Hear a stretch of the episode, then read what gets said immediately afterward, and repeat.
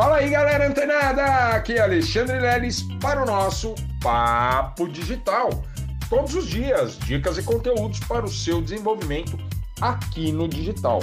Pessoal, a gente está falando aí de vender, né? De como, né? Realmente, ontem a gente falou sobre um, um, um, a encontrar um bom produto como afiliado, né?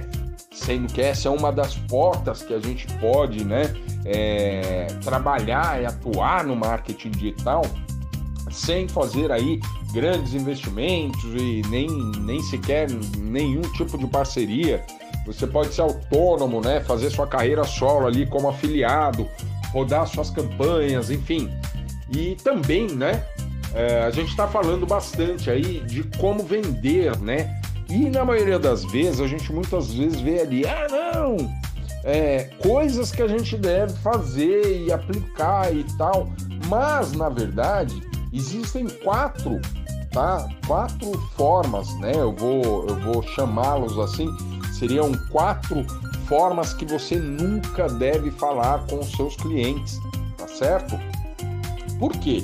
Existem algumas palavras-chave, uma vez que a gente já conhece, inclusive gatilhos mentais, né, que é muito utilizado, muito poderoso e também muito funcional dentro das copies, né?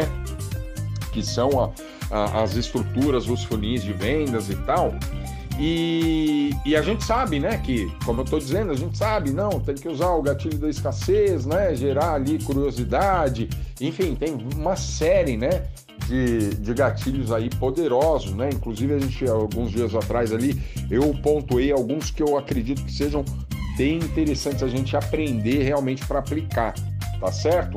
Mas na hora que a gente está falando, tá lá com o nosso cliente, é, em algum momento, tá?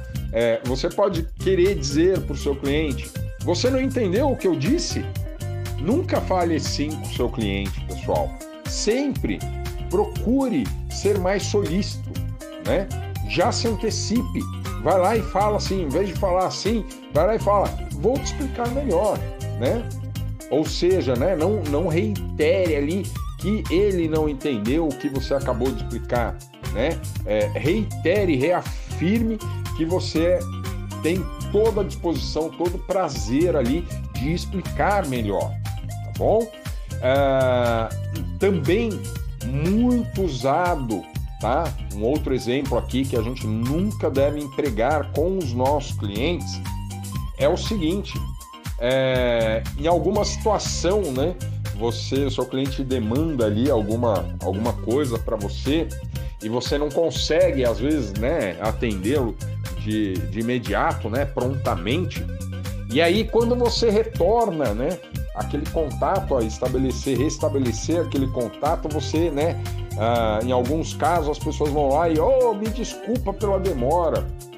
Ou seja, olha só, né, programação neurolinguística pura aqui, pessoal. Porque olha só, me desculpe pela demora. Quando você fala isso, a pessoa já está lembrando da irritação que ela passou pela demora, o tempo que ela ficou esperando ali você, tá certo?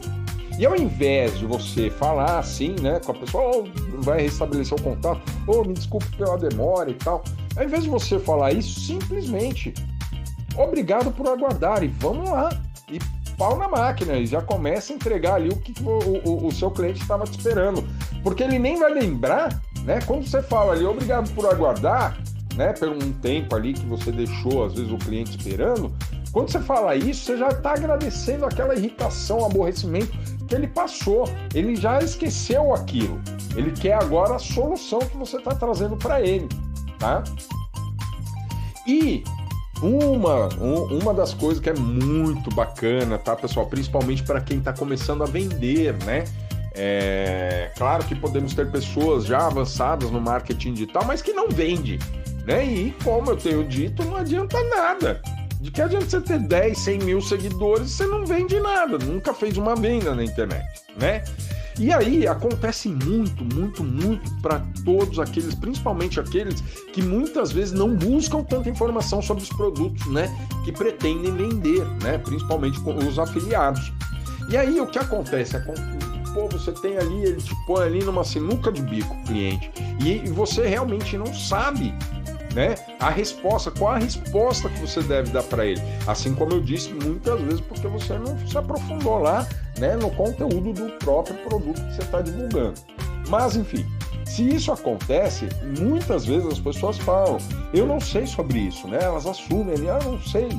Olha que legal, pessoal. Você pode substituir, né, esse eu não sei e entregar as, a, a, né, as chaves ali para o seu cliente é, substituindo por ótima pergunta.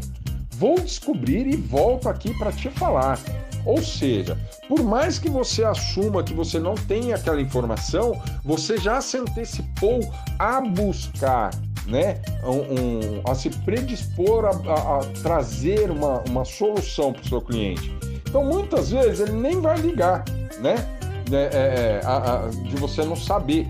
Ele ligaria talvez de você não buscar né, um conhecimento ali para trazer. Mas, como eu disse aqui, tá? E que sirva aí né, como um, um conteúdo muito poderoso para vocês, né? Exatamente isso.